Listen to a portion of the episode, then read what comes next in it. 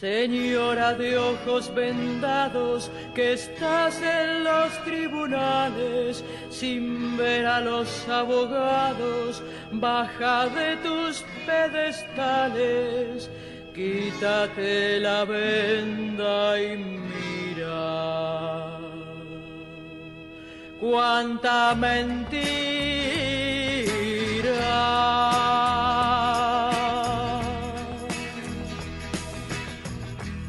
Partir de este momento comienza Testimonios Judiciales junto a Marcelo Orlando. Auspician este programa Hola, soy Ramón, el playero de Action Energy, y te cuento que si te subís a ON, nuestro programa de descuentos y beneficios, te vas a dar cuenta que es un programón, porque tenés un 15% de descuento en tu primera carga, 10% lunes y jueves en Quantium, descuentos en supermercados y más beneficios estés donde estés. Subite a ON, que tiene todo lo que estás buscando y por eso es un programón. Promoción válida para los usuarios registrados en ON. Para la primera carga de combustibles 15% por única vez. Y todos los lunes y jueves 10% de descuento en Quantium Combustibles. Tope de 22 600 por carga, promociones no acumulables, bases, condiciones, vigencia y estaciones aéreas en onactionenergy.com. Lanús es el primer municipio en incorporar el uso de armas no letales para equipar a las fuerzas de seguridad municipales que desarrollan tareas de prevención en zonas de alto tránsito como centros comerciales, estaciones de trenes y centros de transbordo. Queremos agentes de seguridad más preparados, especializados y mejor equipados para enfrentar el delito urbano. Informate en lanús.gov.ar. Lanús nos une. ¿Estás por viajar? No importa dónde vayas. Disfruta desde que llegas al aeropuerto. Aeropuertos Argentina 2000 te espera con distintas opciones para darte un gustito. Wi-Fi libre y gratuito, opciones de estacionamiento y mucho más. Aeropuertos Argentina 2000.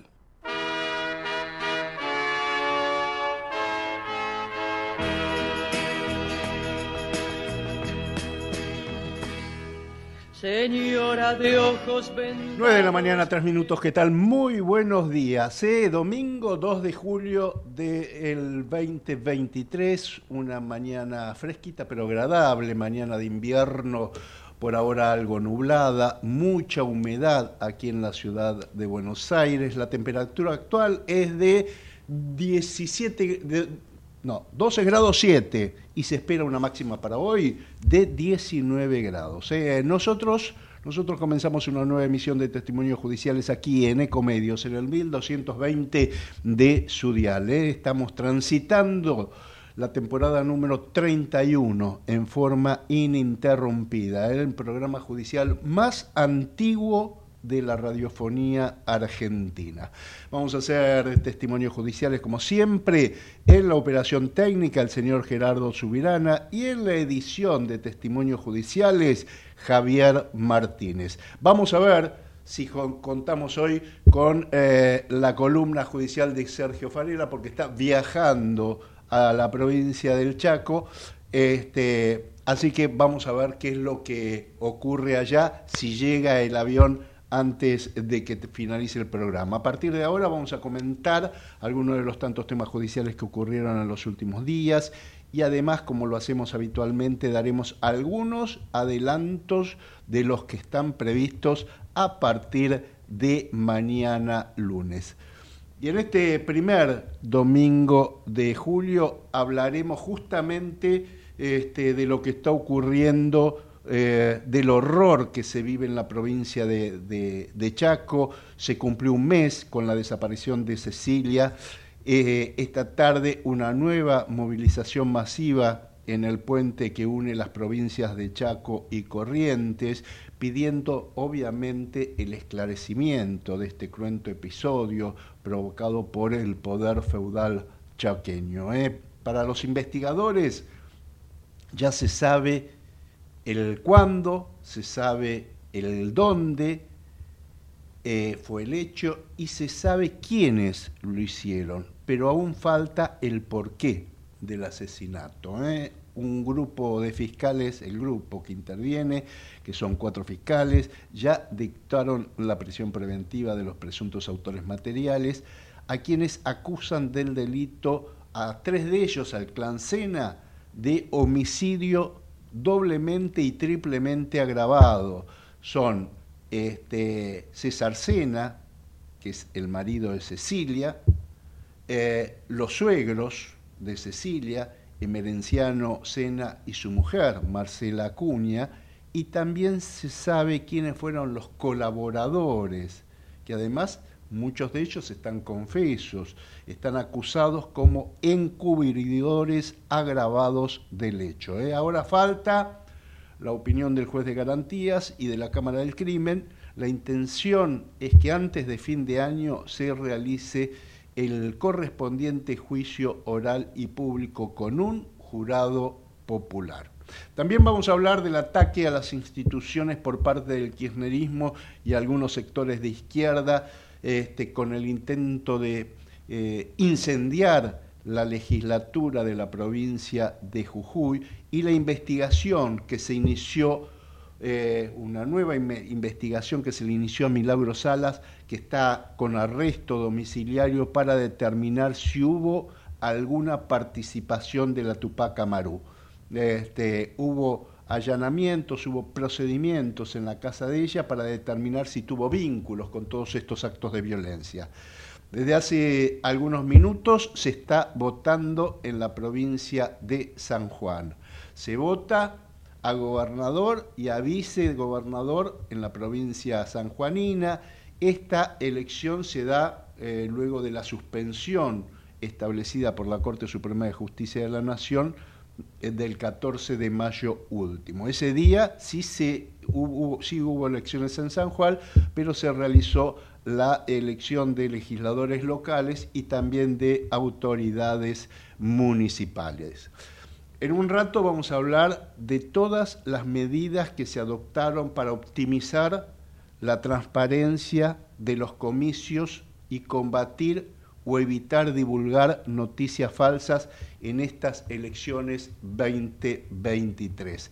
Vamos a hablar también de la herencia de Jorge Luis Borges, del juicio oral por el asesinato de Lucas González, en, el que se están acusados 14 efectivos de la policía de la ciudad de Buenos Aires, eh, vamos a hablar del pedido de la provincia de Mendoza a la Corte Suprema para frenar la entrega de tierras a mapuches que fueron dispuestas por el Estado Nacional.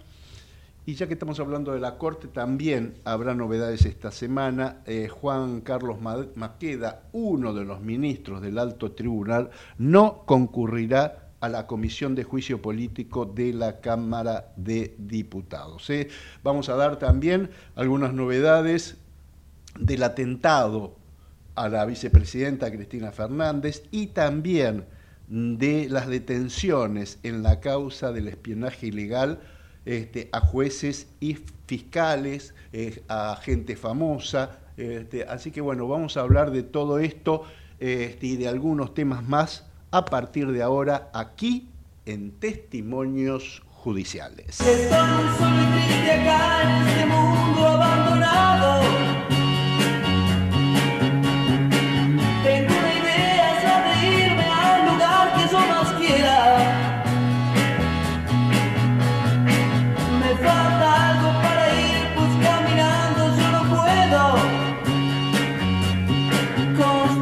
Vamos a hablar que eh, luego de los incidentes que se produjeron el 20 de junio pasado en la provincia de Jujuy, la justicia ordenó un, allanamiento en la casa de la dirigente social Milagro Sala, eh, a raíz de una causa en la que se investigan manifestaciones y el ataque, el incendio a la legislatura de Jujuy. Ustedes saben que hubo y se detectaron militantes rentados, militantes pagos, una movilización este, con disturbios muy revoltosa, hubo hasta incendios eh, de, autos que se encontraban en la vía pública, las protestas fueron realmente violentas que eh, terminaron con este, el intento de incendio en la legislatura de Jujuy. Vamos a hablar con, este, un, eh, con el fiscal este, el titular de la, de, la Fiscalía de Delitos contra la Administración Pública de esa provincia. Vamos a hablar con el doctor eh, Diego Funes. Doctor, muy buenos días. Marcelo Orlando lo saluda. ¿Cómo le va? ¿Qué tal, Marcelo? Buen día. ¿Cómo está? Bien, bien. Gracias por atendernos, doctor. Y bueno, este, eh, tanto el juez este, Rodolfo Fernández como usted este, ordenaron y allanaron la causa, la, casa de Milagros Salas. Este, y, qué intentar, qué, qué buscaban y qué encontraron? Bien, efectivamente, sí, la fiscalía le solicitó al juez Fernández este, una orden de allanamiento, la justicia nos otorgó esa orden y hemos podido ingresar este, al domicilio de la, de la señora Salas. Eh, teníamos fuertes indicios, fuertes indicios, este, para sospechar que en ese domicilio habría elementos vinculados con estos delitos a los cuales usted ha hecho referencia, que tienen que ver con la quema o intento de quema de la legislatura, en realidad se incendió, pero se apagó el, fuego, estos ataques a los policías, estos este, incendios a vehículos que estaban allí, en fin, toda esta serie de, violencia en el marco de los disturbios que sucedieron este acá el día 20 de junio. Eh, bueno, eso este, nos llevó a iniciar una investigación. Por supuesto, tenemos muchas personas que han sido aprendidas en, flagrancia, en flagrante delito, es decir, mientras cometían los hechos fueron aprendidos por la policía, pero nosotros entendemos que esto tuvo algún grado de organización, planificación previa, y en ese sentido eh, tenemos pruebas que nos indican que eh, podría desde el domicilio de la señora Sala haber evidencias vinculadas justamente con esta faz organizativa o incluso de financiamiento de todo este, este disturbio que ocurrió. En ese sentido fue que hemos solicitado la orden y fue concedida por el juez. Sí. Ah, ¿Y, ¿Y, han encontrado algún elemento que comprometa a Milagro Salas en la planificación de estos hechos violentos? Mire, eh, estamos trabajando en ello. Todavía no hemos promovido acción penal en contra de la señora Sala, pero sí hay indicios que nos llevarían a, este, por lo menos, justificar un allanamiento a su domicilio. Eh, vamos a... Sí, dígame. Hubo, hubo más de 55 personas detenidas, sin embargo, algunas con eh, graves este, antecedentes penales y, sin embargo, en menos de 72 horas todas quedaron en libertad. Este, ¿Por qué? Bueno, eh, algunas fueron de fuera de la libertad por, por la propia fiscalía, porque al ser un arresto en flagrancia, la fiscalía solicita el proceso de flagrancia y luego pide una audiencia de control este, ante el juez. Eh, algunos fueron directamente dispuestos a la, la, libertad por la fiscalía por diferentes motivos, pero otros quedaron detenidos hasta la audiencia de control de imputación en donde esta fiscalía solicitó que va, varias, para varias personas la prisión preventiva, no obstante ello el juez entendió que, que no había este, elementos, peligros procesales que justificaran lo solicitado por la fiscalía y decidió otorgarle la libertad, cuestión que por supuesto este, la fiscalía no, no estuvo de acuerdo porque justamente solicitamos la preventiva, pero bueno, este ya es un hecho que hoy por hoy no hay gente Em, también me llamó mucho la atención, doctor, que este, hubo órdenes de la justicia federal para este, darle intervención a la gendarmería en los cortes de ruta, los cortes de ruta que es un delito federal, que está tipificado en el Código Penal, y sin embargo la orden judicial no se cumplió, pero tampoco se hizo cumplir por la justicia federal. Este, no tiene poder este, el, poder judicial eh, para para ordenar a la gendarmería que libere una ruta? Bueno, por supuesto que el Poder Judicial tiene todo el poder para hacerlo, este, tiene todos los mecanismos para, para activar ello. Desconozco en rigor cómo fue el trámite en la justicia federal, yo soy juez de la provincia, de la justicia ordinaria, pero este, por supuesto esto es una respuesta que cabe para cualquier fuero. Eh, tenemos fiscales y jueces todas las atribuciones para ordenar el auxilio de la fuerza pública en, la toma de nuestras decisiones. Este, desconozco el caso puntual, sí me enteré de lo que se sabe por los medios, pero bueno, no tengo eh, minuciosamente el caso como para decir cuál fue la circunstancia concreta en este caso. Eh, doctor, la última. Este, hace, hace tiempo atrás, cuando la Corte Suprema de Justicia de la Nación confirmó este, la condena a 13 años de prisión este, para este, Milagro Salas, eh, le preguntábamos al fiscal de Estado de su provincia si ahora sí iba a ir a prisión. Y sin embargo, parece como que en la Argentina la ley no es pareja para todos. Algunos tienen privilegios y otros no. ¿Qué va a pasar con Milagro Salas? ¿En algún momento irá a prisión? Bueno, mire, eh, yo le puedo decir este, lo que conozco que se ha hecho desde el Ministerio Público. Eh, efectivamente, eh, el, Ministerio Público en reiteradas oportunidades ha solicitado que este, cumpla eh, con la condena como la cumple cualquier ciudadano en una unidad carcelaria, digamos, que no haya privilegios en ese sentido para ni para Sala ni para nadie, digamos, ¿no?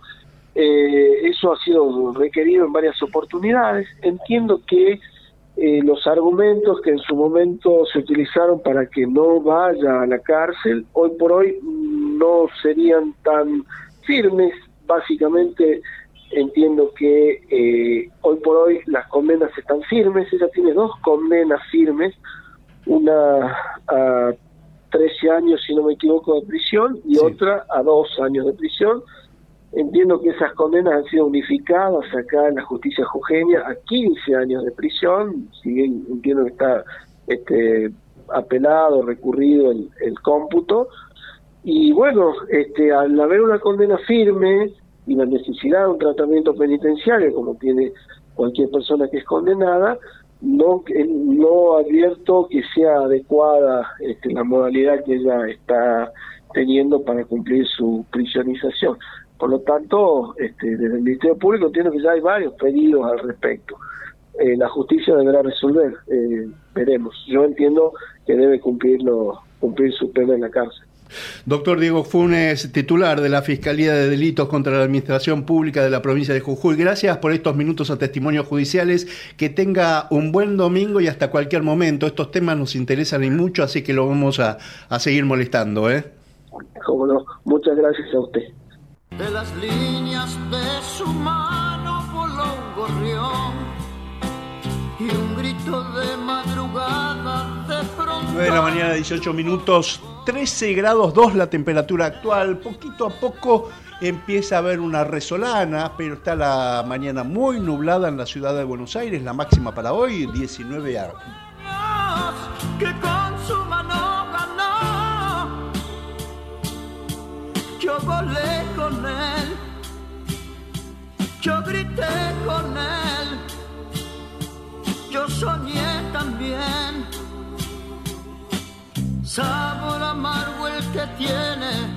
Y ahora vamos a hablar de la decisión que adoptó el juzgado civil número 11 a cargo de la jueza Alejandra Abrevaya que dictó eh, la declaración de, herederos y declaró herederos de, Jorge Luis Borges a cinco sobrinos de María Kodama. ¿eh? Los sobrinos van a heredar los bienes inmuebles y muebles, el patrimonio de María Kodama, este, Inclusive decía este, alguna, alguna de, las de las este, declaraciones que las deudas, si hubiesen, y son además representantes legales de la obra de Borges hasta el 2026. Vamos a hablar con este, el abogado que, este, que, que realizó este, esta, esta declaración de herederos. Vamos a hablar con el doctor Fernando Soto. Doctor, buen día. Marcelo Orlando lo saluda. ¿Cómo le va? Buen día, Marcelo, un gusto hablar con usted. Gracias por atendernos. Bueno, después de la, de, del fallecimiento de María Kodama, este, que era la viuda, que era la albacea de Borges, bueno, ahora salió la declaratoria de herederos. Sí, porque ella, insólitamente, no hizo testamento. Nosotros esperábamos que tuviera un testamento, a mí me dijo que tenía ya decidido. Ella era muy muy precavida, muy precisa con las palabras y nunca me dijo, luego me di cuenta, era Fernando, yo ya hice testamento, nunca me dijo eso. Entonces, eh, había decidido que hacer cosas nada fácil, pero no llegó, no sabemos bien por qué razón, a hacer testamento. Y nosotros pensábamos, yo pensaba que los herederos estaban en Japón, porque ella tiene ascendencia japonesa, nunca habló de eso los sobrinos, nunca los conocía, pero nunca, nunca los habló.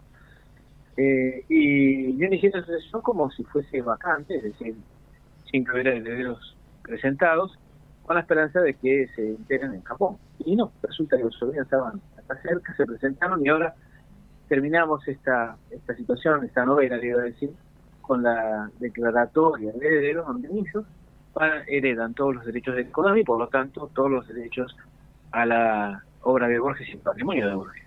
Ahora, lo que yo no sabía, doctor, de Sasneme, que también se heredaban las deudas. Sí, se llama beneficio de inventario, ¿no? una frase común. Cuando diga, bueno, esto lo tomo con beneficio de inventario, el beneficio de inventario está implícito en todas las sucesiones. Quiere decir que quien hereda un patrimonio lo hereda con las deudas, pero se pagan con el patrimonio heredado. Entonces, las deudas las tiene que pagar el heredero, pero no con sus bienes. Lo pagan con los bienes del acervo hereditario. Es decir, que si hay una deuda, la, pagan con los bienes que heredan. Eh, pero bueno, no las deudas son menores, no no hacen acá a, la, no tienen algo de importancia, casi casi que no hay. Eh, y los bienes sí son importantes. Eh, doctor, y, ya que tengo lo aprovecho, lo llevo de, la justicia cultural a la justicia terrenal. Y usted eh, está participando en, un importantísimo juicio oral y público y el martes me parece que tiene que alegar eh, justamente en esta causa en donde este, se continúa, continúa el tribunal en lo criminal 25 este, analizando la conducta de 14 efectivos de la policía bonaerense que este, en noviembre del, 21, en la zona de Barracas, fue asesinado un, joven futbolista, Lucas González, y también fueron detenidos y maltratados este, los tres chicos que iban con él. Este, a ver, ya la querella pidió severas penas, incluso penas de prisión perpetua para los que supuestamente son los responsables del, del asesinato y también penas menores para, para el resto de los, de los implicados. ¿Cómo, ¿Cómo está evaluando este juicio, doctor? Nosotros defendemos a los tres integrantes de la brigada que interceptaron al auto y dispararon efectivamente eso terminó produciendo la muerte por el muchacho Lucas. lo que pasa es que ahí hay varias circunstancias que no fueron explicitadas. Son las siguientes. Ellos estaban haciendo un procedimiento en virtud de una investigación de drogas, la ley de drogas. Eh, y tenían que hacer un allanamiento en un, en un eh, en un departamento, en la villa. y estaban eh, esperando el orden de allanamiento para ingresar. Porque previamente, la semana anterior, se había detenido una persona que salía de ese lugar y que tenía drogas. Y esa detención fue aprobada por la Fiscalía de la ciudad, que es la que interviene en la ley de drogas en lo que se llama Y resulta que estos chicos salieron del mismo pasillo que estaba ese departamento, había una cancha de fútbol pero ellos lo vieron salir de ese pasillo. Entonces lo siguieron para detenerlos, pero no en la villa, porque es un lugar muy peligroso. esperaron a que se alejaron un poco y estuvieron en un lugar alejado, como era donde lo intentaron detener. Y simplemente lo que iban a hacer era identificarlos y tratar de hacer un control. Pero cuando los vieron, habrían pensado que eran asaltantes, no sabemos, esto es lo que dijeron los otros chicos que no murieron, y ellos se identificaron como policías y dispararon y en ese en esos disparos se produjo la muerte. Entonces, el tema está en que fue un procedimiento, no fue porque los querían matar. El fiscal y la querella los acusa de haberlos visto, de haberlos visto morochos, mal vestidos o con la ropa, en realidad estaban vestidos con ropa deportiva. Esto es lo que sostienen la acusación y que por eso lo mataron. O sea, fueron a fusilarlo, según la teoría de la acusación, lo vieron dispararse. Ellos no van a salir a fusilar y matar a alguien porque lo ven caminando y dicen, vamos a matar a ese, ¿no? Eso, eso no, tiene ningún sentido. Bueno, esto es lo que vamos a, eh, con más detalle y profundidad, llegar la semana próxima. Ajá. Y, doctor, cuéntenos, porque también surgió a raíz de declaraciones de, de, incluso de los imputados que el jefe de la policía de la ciudad de Buenos Aires conocía el hecho y lo encubrió. Y ahora pidió el, el fiscal Gómez Barbellá que, que, también lo investiguen a él por, por este supuesto encubrimiento. Usted sabe que en un procedimiento, en una investigación penal, declaran personas, pero hay distintos tipos de declaraciones. Uno son de los acusados, los acusados no están obligados a declarar y lo que declaran no puede ser usado en su contra y no están obligados a decir la verdad, pueden decir cualquier eh, circunstancia que haga su defensa, pueden decir lo que quieran, pueden mentir. Y en cambio están los testigos, que los testigos están obligados a decir la verdad. Y si no dicen la verdad, cometen el delito de falso testigo. Pues bien, lo que dijo uno de los imputados policías, dijo, no, el, el, jefe policía debe, haberlo sabido, porque yo sé cómo se le habría puesto el arma en el auto. Ese es un policía como todos los demás imputados, no es testigo. Y además no hay más pruebas que lo que él dice, porque lo dice él. Entonces dijo, el jefe de policía debía saberlo, porque seguramente debe conocer. Esto es todo lo que hay. Y con eso el fiscal dijo, ah, bueno, entonces investiguen al jefe de la policía. Pero es lo que dijo el detenido. En cualquier otra causa, de cualquier detenido diga algo parecido. Jamás harían una investigación. En este caso lo están haciendo. Y hagan las investigaciones que tengan que hacer. En realidad, lo que hacen a nuestra defensa no, no sacan ni nada. Pero la realidad es que es por esto, no es porque encontraron alguna prueba determinante que realmente involucrara algo. No, es lo que le digo. Ajá. Y doctor, este, usted entiende mucho y tiene mucha experiencia en este tipo de, juicios. Este, tenemos entendido, corríjame a ver si estamos en lo cierto, que entre el 11 y el 13 de julio, es decir, la próxima semana, este, vendría el veredicto. ¿Esto es así, doctor? No, van a demorar. Yo creo que van a demorar, porque es una causa compleja, pero bueno, podría ser que esté, sí. No, no creo, pero podría ser que salga el veredicto, sí, sí y luego los fundamentos. O sea, esta semana terminarían los alegatos de la de la defensa y después vienen las últimas palabras, las, dúplicas, las réplicas y todo eso, ¿o no? Claro, claro, claro. Sí, sí, eso va a llevar tiempo. ¿eh? Claro, claro. Muchas partes. Eh, hay eh, las últimas palabras son muchos imputados. No se hace eso en uno o dos días. ¿eh? No creo. Pero bueno, podría ser. Podría ser. Podría ser. Doctor Fernando Soto, gracias como siempre, que tenga un lindo domingo y este y bueno, eh, vamos a seguir detenida, vamos a ver qué pasa de pasado mañana, el martes, eh, este, con, cómo sigue todo este juicio. Eh. Bueno, Marcelo, muchas gracias, lo mismo le deseo a usted, un buen domingo, le mando un abrazo muy grande. Gracias, igual para usted. Ecomedios.com AM1220. Estamos con vos, estamos en vos. Descarga gratis de tu celular la aplicación Ecomedios. Podés escucharnos en vivo, informarte con las últimas noticias y entrevistas en audio y video. Búscala y bajate la aplicación Ecomedios. Podés vernos en vivo en ecomedios.com. Ecomedios.com. Contenidos audiovisuales. Conectate con nosotros. Contestador 5 254 2353. Muchacha, ojos de papel, ¿a dónde vas? Quédate hasta el alba. Muchacha, pequeños pies, no corras más. Quédate hasta el alba. Sueña un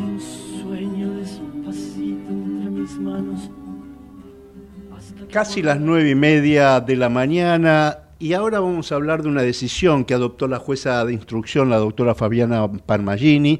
Este, decretó el procesamiento este, por abuso sexual agravado al exfutbolista argentino, integrante de la selección nacional, subcampeón del mundo en Italia 90. Me refiero a Claudio Paul Canigia, el pájaro Canigia, procesado por el delito de abuso eh, sexual agravado en perjuicio de su ex esposa Mariana Nanis. Este, la magistrada además le trabó un embargo en sus bienes hasta cubrir la suma de 5 millones de pesos.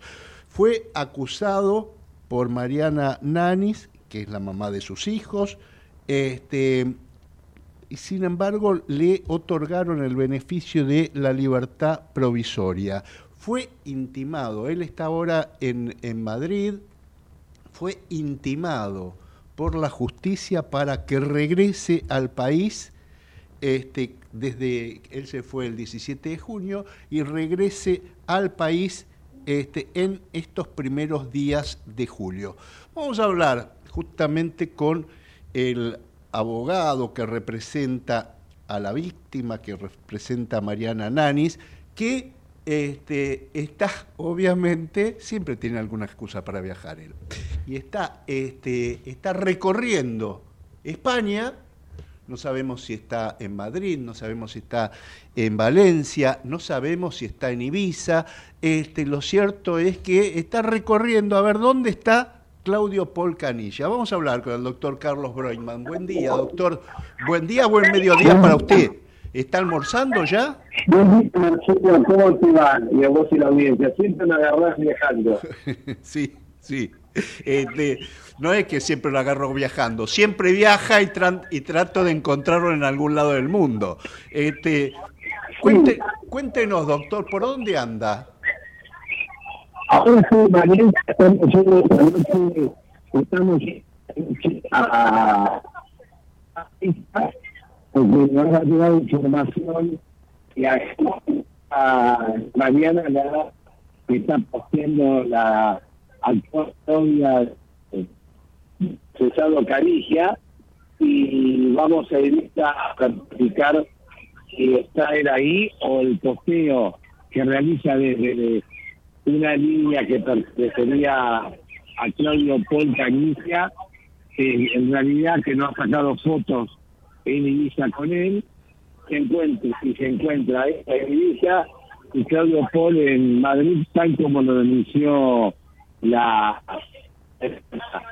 Nosotros apelamos la decisión porque entendemos que las medidas presupuestarias, más allá que ya no puede salir del país cuando ingrese, tiene que dar aviso y tener un tutor cuando viaje, si es que se le da autorización, tiene que, eh, tiene que denunciar lugar de domicilio, quién lo hospeda, eh, bajo qué causa se hospeda, quién, un teléfono de él y un teléfono de la persona que tiene que ser tutor. No puede cambiar el lugar donde se lo llegue a autorizar a viajar. Todas estas medidas restrictivas le han sido impuestas más un embargo que también lo vamos vamos a pedir una nueva un, nuevo un nuevo revalúo por 10 o 20 veces más no más que por por 10 por 100 veces más de acuerdo a lo que nos ha solicitado nuestra parte no ajá. Eh, doctor doctor eh, Em, ¿Esa sí tiene restricciones y tendría que regresar antes del 8 de julio Claudio Paul Canigia a Buenos Aires? Ya, sí, está estando con una falta de mérito. Él incumplió la, la manda de dar aviso tal como lo ordenó la Cámara y en, dos en una oportunidad se fue aviso y ahora la defensa, que no le quedó otra, le sigue Fernando burlando, fue eh, manifestar que había que no había comprendido, como si fuera una de los niveles de ocho años, que no había comprendido, pese a lo que ya no habían intimado, estaban notificados en más de una oportunidad, que no había comprendido que él se podía ir a cualquier lado sin dar ningún aviso. Que fue una, un error de comprensión de una persona que sabe que está sometida a proceso y que tenía que individualizar país y lugar cuando iba y no tenía ninguna cuestión porque no estaba como estaba derecho. La verdad la jueza lo intimó antes a que se presentara bajo bajo decirle que, tenía que estar sujeto a la jurisdicción, a la cual no vino y sabemos que no iba a venir porque porque según Mariana es un caprichoso y le importa tres pitos a la justicia. Esto es lo que dice Mariana. Pero la realidad es que no vino y dijeron que se fue por una cuestión laboral y, y pidió una semana más la defensa para que se persone. Y ah. técnicamente, por más que nosotros le pusimos, procesalmente yo creo que lleguemos a que la Cámara, a que la Cámara lo haga volver en forma inmediata, sea el 5, el 4 o el 6, ¿ok? Por dos días. O sea que a mi criterio se va a tornar abstracto, pero esto sí es un antecedente más a la sucesión de él, a los efectos después que se evalúe su conducta. Y si él no se encuentra en Madrid, tal como lo denunció la defensa, a la que nosotros y nosotros estamos realizando y así nos solicitó Mariana que investigáramos, lo vamos a hacer saber en forma inmediata con la habilitación de vías ciudadanos a la jueza a los efectos de que revoque la medida y le pida la captura internacional.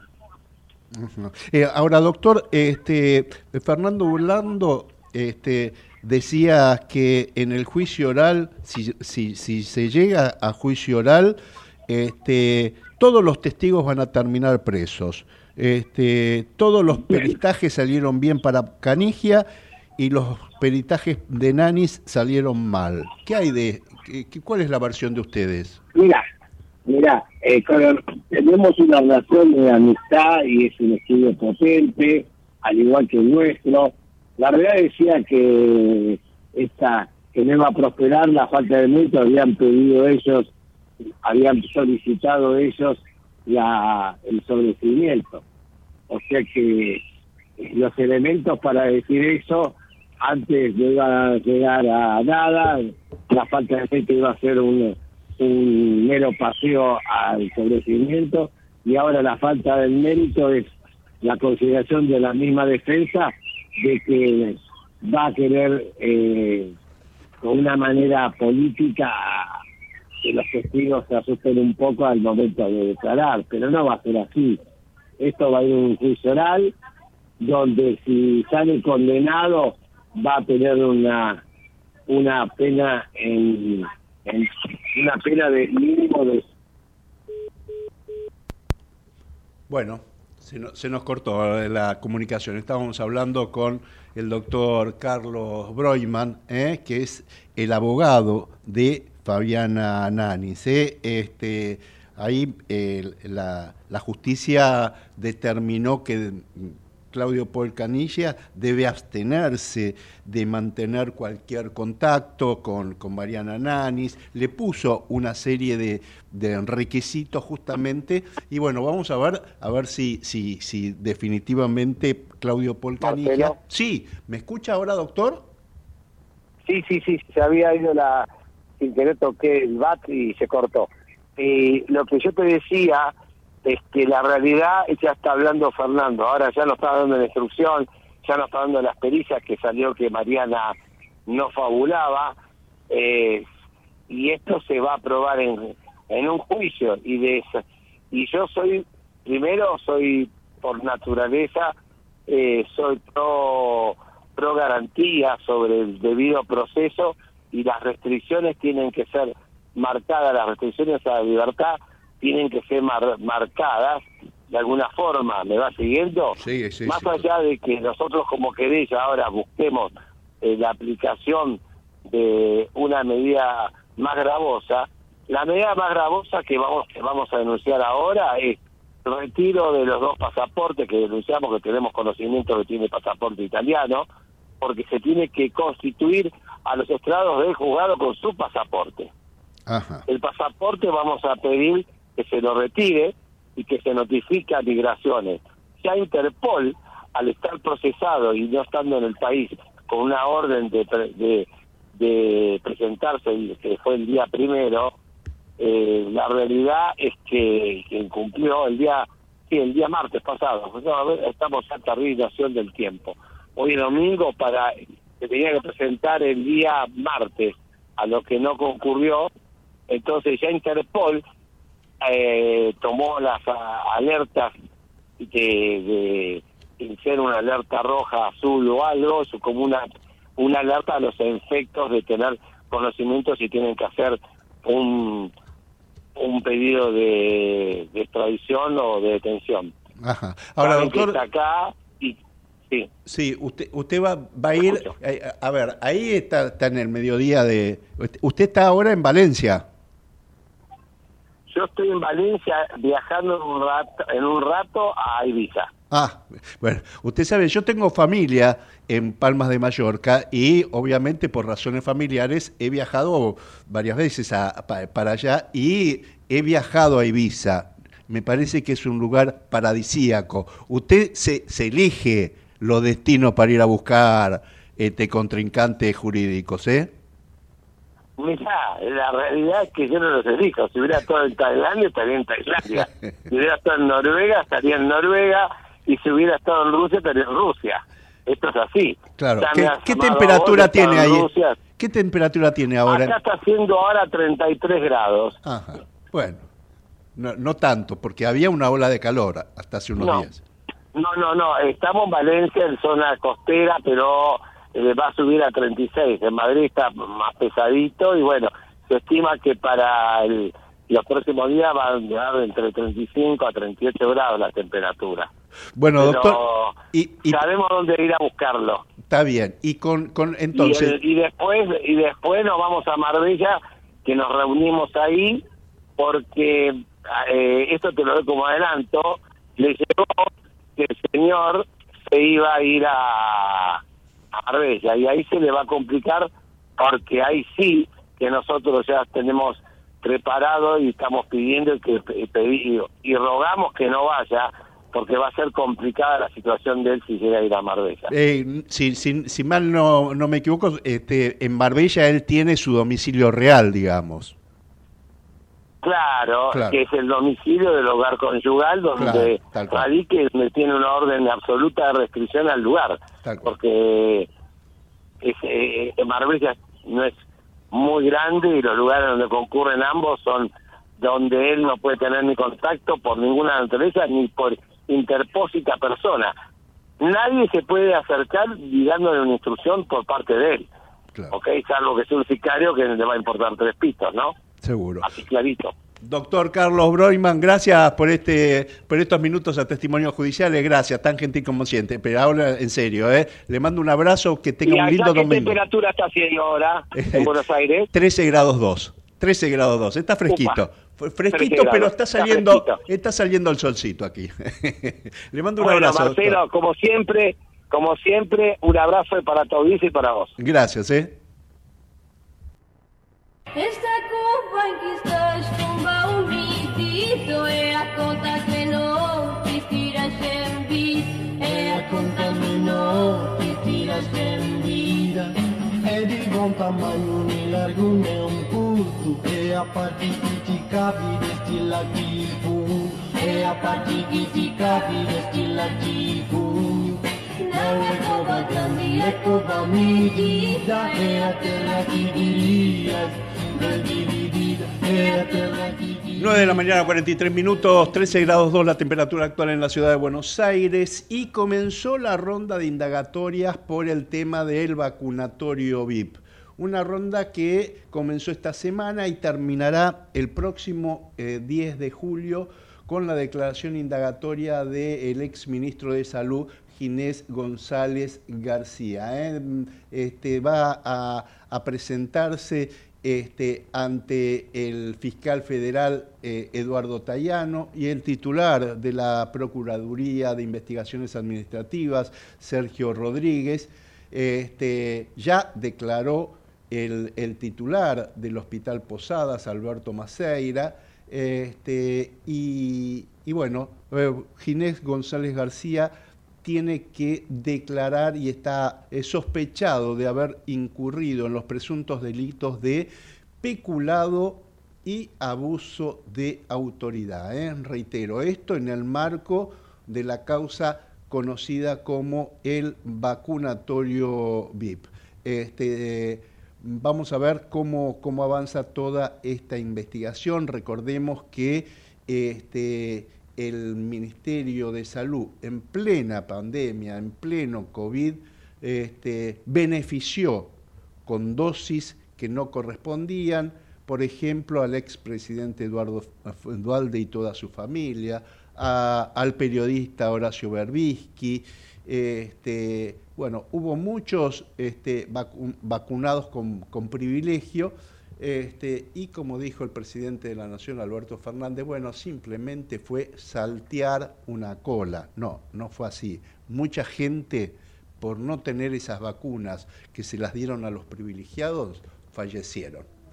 Vamos a hablar, vamos a seguir hablando. En un ratito le cuento este, el tema de Juan Carlos Maqueda, porque esta semana también tenía que ir a la Comisión de Juicio Político de la Cámara de, eh, de, Diputados, que en tribunales hablan de que es un circo con motivaciones políticas. Él no se va a prestar a este show mediático electoral.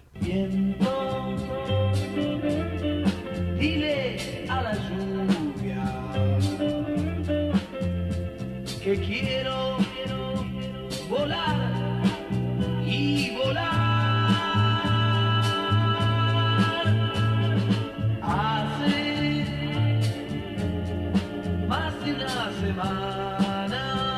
Ya no vamos a hablar de una resolución, una decisión que adoptó el Tribunal Oral Federal de la provincia de Corrientes, que le entregó al INTA, al Instituto Nacional de Tecnología Agropecuaria, eh, le entregó con carácter de definitivo la, posesión de dos fincas rurales que fueron decomisadas a bandas de narcotraficantes. Eran tierras que se usaban como pistas de aterrizajes clandestinas, que utilizaban los narcotraficantes para acopio, para recepción de cocaína. Eh, llegaban vuelos clandestinos desde, desde Bolivia y aterrizaban en esos campos que ahora se los han este, dado al INTA. ¿eh? Este, son dos inmuebles de aproximadamente unas 9.000 hectáreas. Vamos a hablar justamente con el fiscal federal de la provincia de Corrientes que este, trabajó en esa investigación. Vamos a hablar con el doctor Carlos Jaffer. Doctor, buen día. Marcelo Orlando lo saluda. ¿Cómo anda? ¿Qué tal? Buen día, buen día a toda la audiencia, Marcelo. Gracias por, gracias por atendernos, doctor. Y bueno, a ver, desbarataron una banda de narcos, los condenaron a más o menos 20 años de prisión, eran por lo menos 10 narcos, y ahora además le decomisaron las tierras que usaban para cometer los ilícitos. Exactamente. Esta era una, una organización transnacional de la cual había miembros de, la, de Brasil, de, Bolivia, Perú, Argentina, Paraguay, y, y, de hecho el cabecilla de esta organización era una, una persona identificada como Pinto de Brum, que es eh, miembro de lo que sería el Comando Vermelo de, de Brasil. Esto lo que hacían era traía cocaína eh, hacia la Argentina, eh, paraban los aviones en, en, ese campo que ustedes están hablando, en Santo Tomé, dejaban ahí la mercadería y otro avión que estaba dispuesto a viajar era el que trasladaba la droga a Buenos Aires. Estamos hablando de más de 300 kilos de cocaína solamente el día del procedimiento y que esta era una organización que prácticamente lo hacía eso dos o tres vuelos por semana. O sea, estamos hablando de muchísima droga y cocaína, sobre todo en máxima pureza. Eh, y cuando fueron condenados, en su mayoría a, a 20 años, los máximos responsables, lo cierto es que eh, el Ministerio Público, en, mi presente, yo pido el decomiso de todos esos bienes los bienes que eran utilizados por esta organización, el tribunal dispone el decomiso de, de, estos dos campos. Y además de los aviones y todas las otras cuestiones que se encontraban en el lugar. Una vez que esto quedó firme en, ante la Corte Suprema de la Nación, o sea, las condenas, el decomiso pasa a ser directamente definitivo.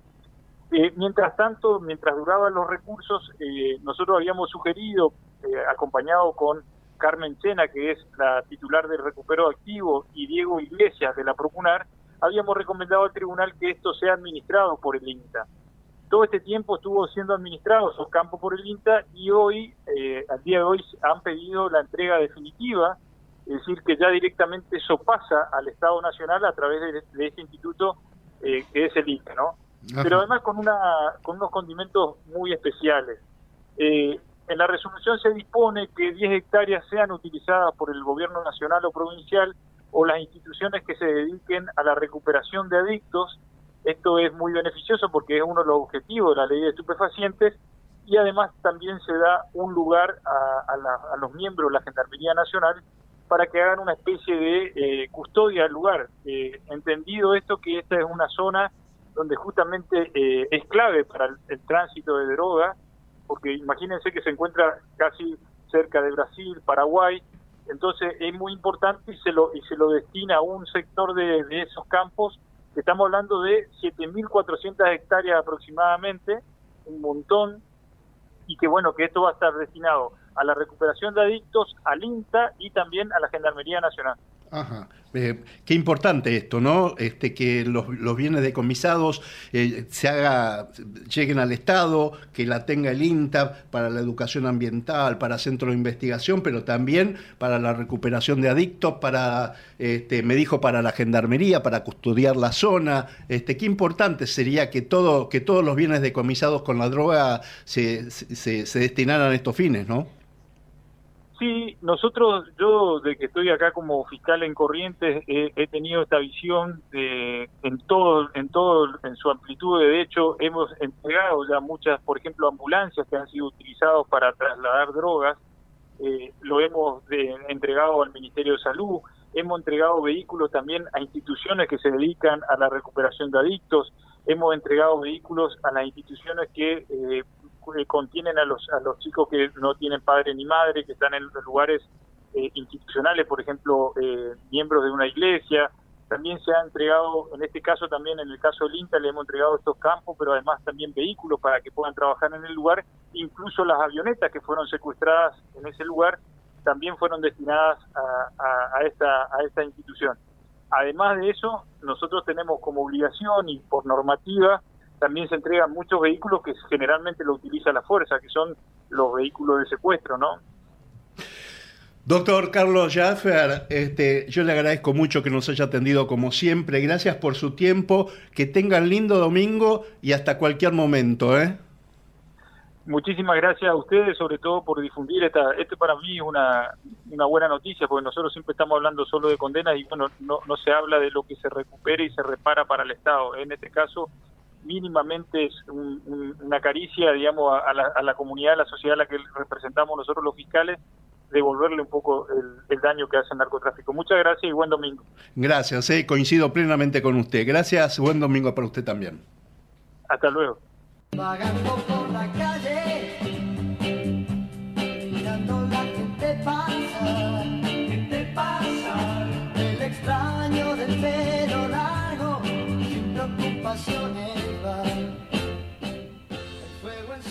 9 de la mañana, 53 minutos, 13 grados 2 la temperatura actual en la ciudad de Buenos Aires y el kirchnerismo, que está en retirada, vuelve con la metodología del 2015. ¿eh? Este, apura en el Congreso las designaciones para ocupar cargos claves, juzgados claves, que ten, tener jueces amigos.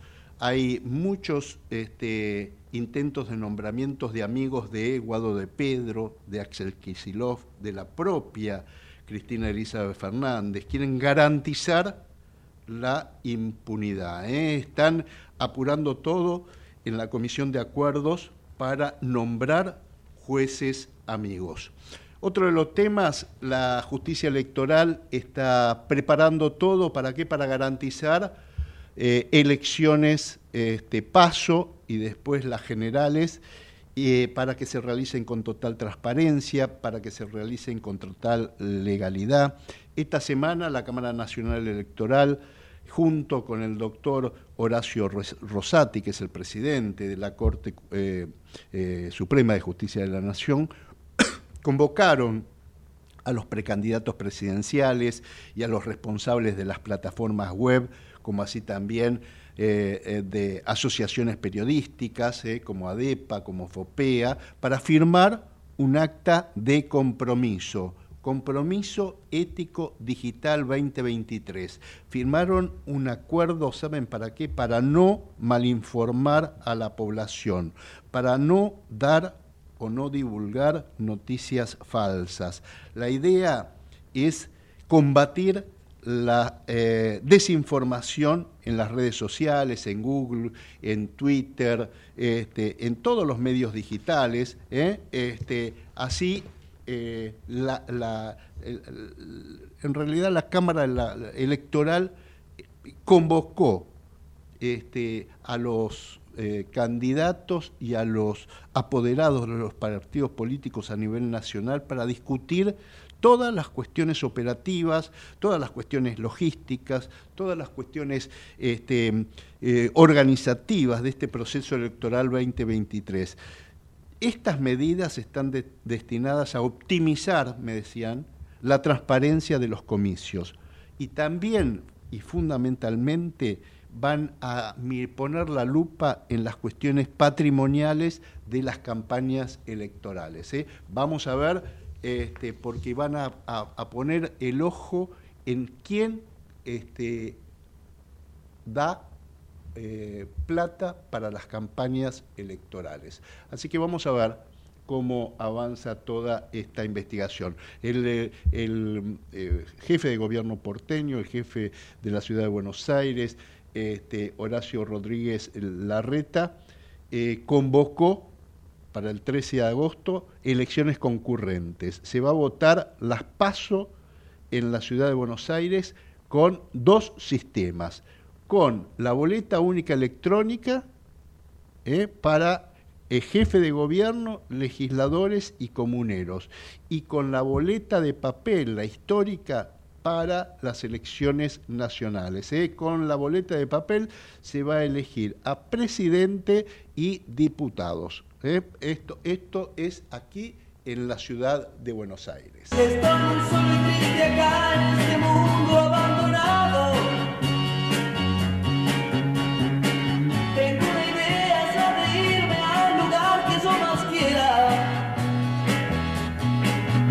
les doy las dos últimas. ¿eh? En el atentado a Cristina Elizabeth Fernández, la justicia sobreselló a Agustina Díaz. ¿Quién es?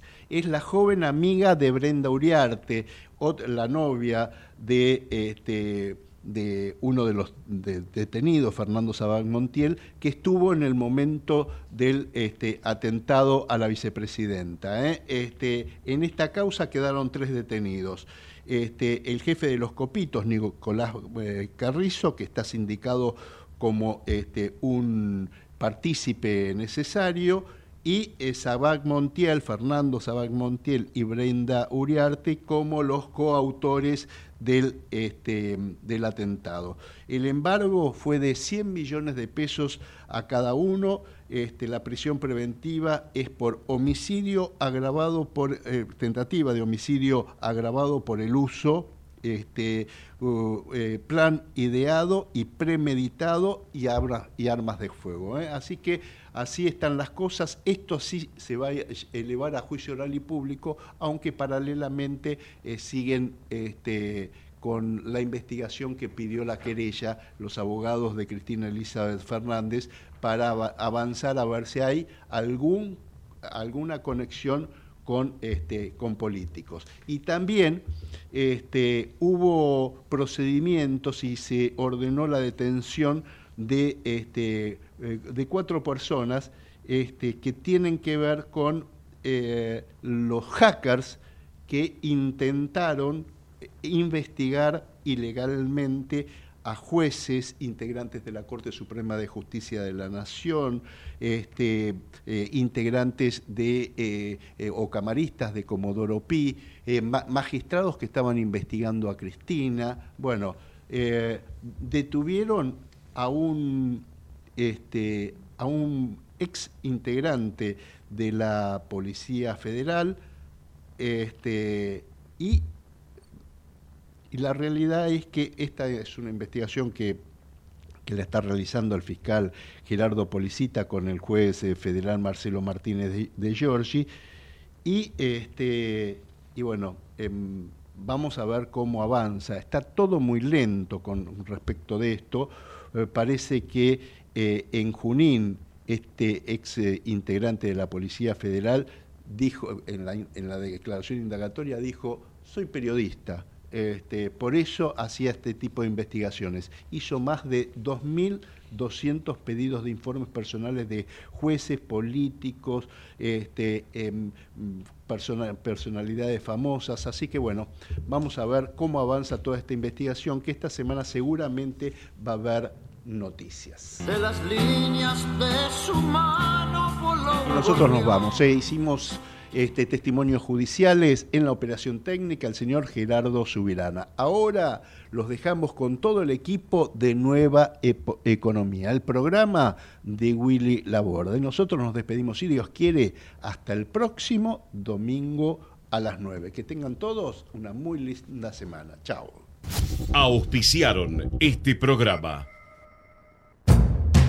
Hola, soy Ramón, el playero de Action Energy, y te cuento que si te subís a ON, nuestro programa de descuentos y beneficios, te vas a dar cuenta que es un programón, porque tenés un 15% de descuento en tu primera carga, 10% lunes y jueves en Quantium, descuentos en supermercados y más beneficios estés donde estés. Subite a ON, que tiene todo lo que estás buscando y por eso es un programón. Promoción válida para los usuarios registrados en ON. Para la primera carga de combustible 15% por única vez. Y todos los lunes y jueves 10% de descuento en Quantium Combustibles. Tope de 30 euros 600 por carga, promociones no acumulables, bases, condiciones, vigencia y estaciones adheridas en onactionenergy.com.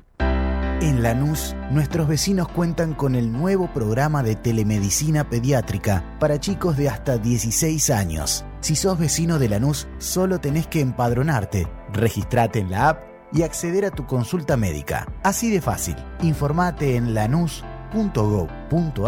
barra telemedicina. Lanús nos une.